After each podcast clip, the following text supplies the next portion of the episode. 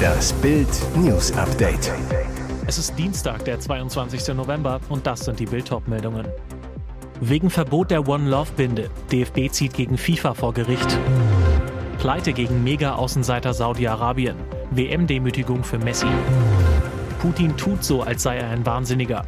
Experte verrät, wie der Kreml-Diktator wirklich tickt. Wegen Verbot der One Love Binde. DFB zieht gegen FIFA vor Gericht. Der Armbindenstreit zwischen dem DFB und der FIFA eskaliert weiter. Bild erfuhr aus dem DFB-Vorstand, dass der weltgrößte Sportfachverband rechtliche Schritte vor dem Internationalen Sportgerichtshof CAS in Lausanne einleiten will. Konkret, es wird die Möglichkeit eines sogenannten Antrags auf vorläufigen Rechtsschutz bei der Ad-Hoc-Division des CAS geprüft. Diese ist während der WM in Katar eingerichtet, um innerhalb von 48 Stunden zu entscheiden. Allerdings trifft Deutschland schon morgen zum Gruppenauftakt auf Japan.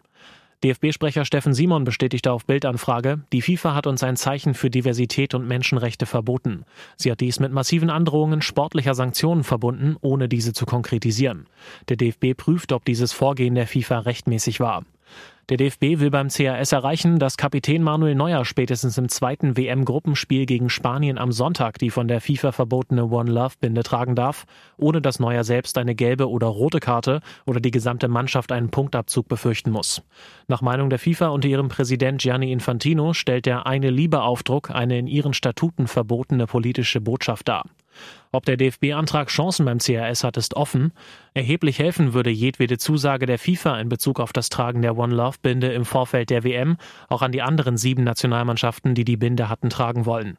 Leichter hätten es vor dem CRS sehr wahrscheinlich die Belgier, denen von der FIFA verboten wurde, das Nationaltrikot mit dem Aufdruck Liebe hinten am Kragen zu tragen. Denn die Trikots aller 32 WM-Teilnehmer mussten der FIFA vorab zur Abnahme vorgelegt werden. Peinlich Pleite für Lionel Messi. Mitfavorit Argentinien verliert trotz Halbzeitführung seinen WM-Auftakt sensationell mit 1 zu 2 gegen Saudi-Arabien. Für den zweimaligen Weltmeister ist es die erste Pleite nach zuvor 36 ungeschlagenen Spielen in Folge und eine bittere WM-Demütigung. Dabei legt die Albiceleste einen perfekten Start hin. Abdulhamid hält Paredes bei einer Ecke fest, bringt ihn damit zu Fall. Nach VR-Hinweis schaut sich Shiri Vincic die Szene selbst am Bildschirm an und zeigt auf den Punkt. Messi bedankt sich, verlädt Al-Owais und schiebt den Ball lässig ins linke Eck. 1 zu 0. Danach Argentinien mit einem Abseitstor-Hattrick. Sowohl Messi als auch zweimal Martinez treffen zum vermeintlichen 2 zu 0. Doch bei allen drei Treffern standen die Argentinier jeweils knapp im Abseits. Pech für Messi und Co.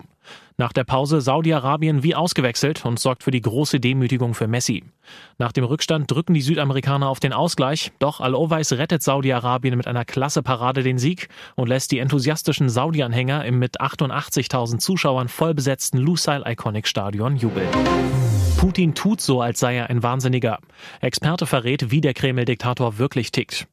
Es ist die große Angst im Westen. Wenn Russland die Kriegsniederlage droht, setzt Kreml-Diktator Wladimir Putin auf Atomeskalation. Seit Jahren gilt Putin bei vielen internationalen Beobachtern als genialer, unberechenbarer Stratege, den man auf gar keinen Fall unterschätzen darf. Doch der renommierte russische Kreml-Experte Andrei Pionkowski hält nichts von dieser Putin-Ehrfurcht. Putin ist kein Märtyrer und kein Wahnsinniger, sagte der Kreml-Kenner im ukrainischen Fernsehen. Er tut aber so, als sei er ein Wahnsinniger. Heißt, Putin will als unberechenbarer Irrer gesehen werden, den man nicht provozieren dürfe, dessen rote Linien unbedingt zu achten seien.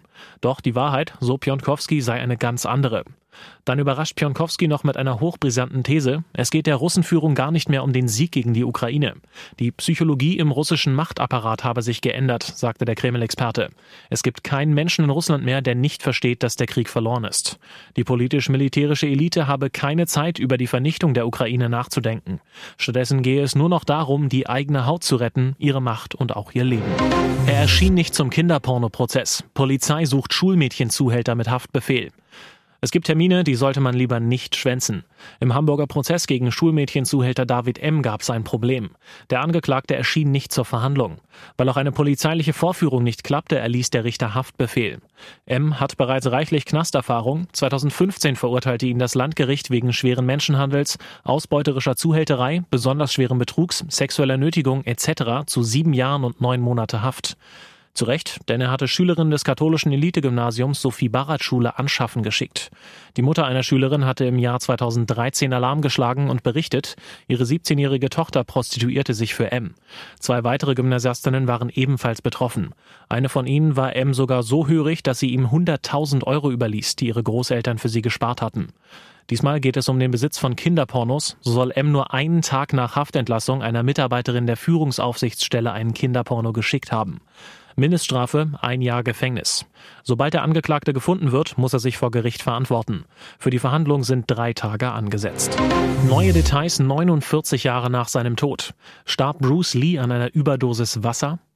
Hitzschlag, Auftragsmord, Schmerzmittel. 49 Jahre nach dem Tod von Bruce Lee ist der Grund noch immer unklar. Fest steht nur, der Actionstar starb 1973 in Hongkong an einer Hirnschwellung. Forscher der Universität Madrid gehen jetzt davon aus, Bruce Lee bekam die Schwellung, weil er zu viel Wasser trank. Basierend auf einer Analyse öffentlich verfügbarer Informationen nehmen wir an, dass die Todesursache eine Hirnschwellung aufgrund von Natriummangel war. In anderen Worten, wir sind der Annahme, dass die Unfähigkeit der Nieren, überflüssiges Wasser auszuscheiden, Bruce Lee getötet hat, schreiben die Wissenschaftler in ihrer im Clinical Kidney Journal veröffentlichten Studie. Denn Lee trank in den letzten Wochen seines Lebens sechs bis acht Liter Wasser am Tag, ernährte sich ausschließlich von Apfel- und Karottensaft. Zwei Monate vor seinem Tod hatte er schon einmal eine Hirnschwellung. Ärzte stellten stark erhöhte Blut-Harnstoffwerte fest. Ein Zeichen für eine Nierenschädigung. Der Kung-Fu-Star soll außerdem täglich 10 bis 20 Fläschchen Sake, ein Reiswein mit 15 bis 20 Prozent Alkoholgehalt, getrunken haben. Ironischerweise machte Lee den Spruch, sei wie Wasser berühmt, aber überschüssiges Wasser scheint ihn letzten Endes getötet zu haben, schreiben die Wissenschaftler weiter. Und jetzt weitere wichtige Meldungen des Tages vom Bild Newsdesk.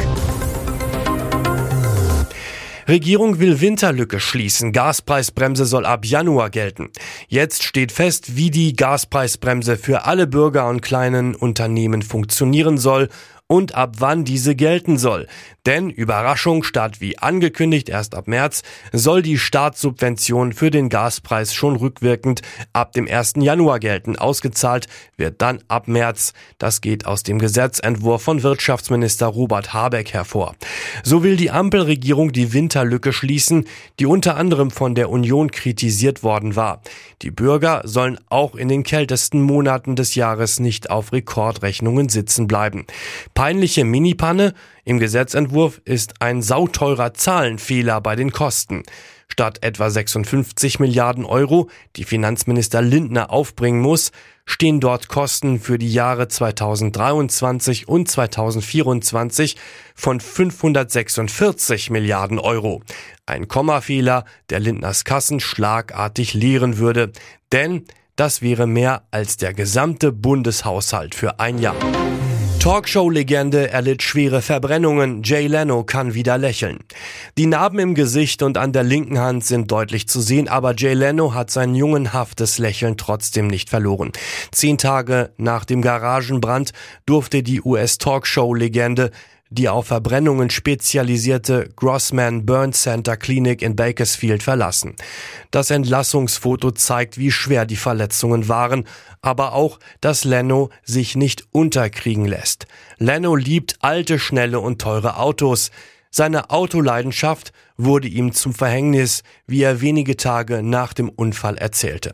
Am 13. November werkelt er in seiner Privatgarage an der Kraftstoffleitung, eines 115 Jahre alten Wagens. Doch plötzlich platzt die Leitung. Treibstoff spritzt ihm auf die Hände und ins Gesicht. Ein Funke lässt Leno sofort in Flammen aufgehen.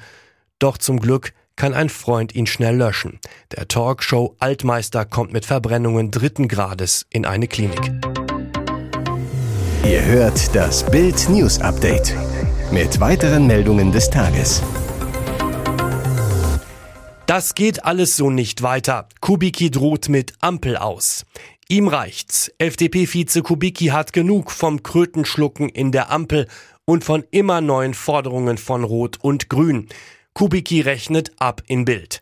Ständig kommen Grüne und SPD mit neuen Forderungen an. Das geht nicht mehr. Wenn sich das nicht absehbar ändert, haben wir ein fundamentales Problem. Stichwort Hartz IV. Wir schaffen den Anreiz ab, voll arbeiten zu gehen, wenn wir beim Bürgergeld hohe Zuverdienstmöglichkeiten zulassen. Die Menschen verlieren doch den Glauben an den gerechten Sozialstaat, wenn sich Arbeit nicht mehr lohnt. Die größte Kröte, die die FDP schlucken musste, war in seinen Augen aber, dass die Kernkraftwerke nicht bis Mitte 2024 weiterlaufen können. Das ärgere ihn zu Tode. Bei der Migrationspolitik spricht er von einem Stück aus dem Tollhaus. Von Staatswegen ein Flüchtlingsschiff im Mittelmeer für private Seenotrettung zu finanzieren, sei komplett gegen die Interessen der südlichen EU-Staaten und auch gegen unsere eigenen Sokubiki. Und in der Steuerpolitik habe sich Frau Esken von der SPD erdreistet, öffentlich zu erklären, sie werde Christian Lindner schon noch beibringen, dass in der Krise Steuern erhöht werden müssen. Kubicki stinksauer, das geht alles so nicht weiter. Hier ist das Bild News Update. Und das ist heute auch noch hörenswert. So begann die wahre Liebesgeschichte von Laura Müller und dem heute umstrittenen Sänger Michael Wendler. Bisher haben beide behauptet, dass sie sich im Sommer 2018 das erste Mal getroffen hätten. Da sei die Schülerin bereits volljährig gewesen. Doch nach Bildrecherchen vor Ort hat das mittlerweile verheiratete Paar da etwas geflunkert. Demnach sind sie sich erstmals am 10. Juni 2017 auf dem Stadtfest in Stendal in Sachsen-Anhalt begegnet kurz vor ihrem 17. Geburtstag. Der Wendler, heute 50, war damals noch mit Claudia verheiratet. Fotograf Roberto Abramowski war dabei. Am Abend gab es eine große Schlagerparty auf dem Markt. Da habe ich Laura das erste Mal gesehen. Sie trug ein weinrotes Stretch-Oberteil, hatte sich mit Lippenstift und Nagellack im passenden Farbton hübsch gemacht. Weil ihr Vater einer der Organisatoren der Schlagerparty war, kam sie in den abgesperrten VIP-Bereich. Abramowski. Dort hat sie den Wendler angehimmelt. Das erste gemeinsame Selfie entsteht. Vermutlich haben sie dort auch Telefonnummern ausgetauscht. Nur zwei Jahre und neun Tage nach dem ersten Abend heirateten beide in Florida.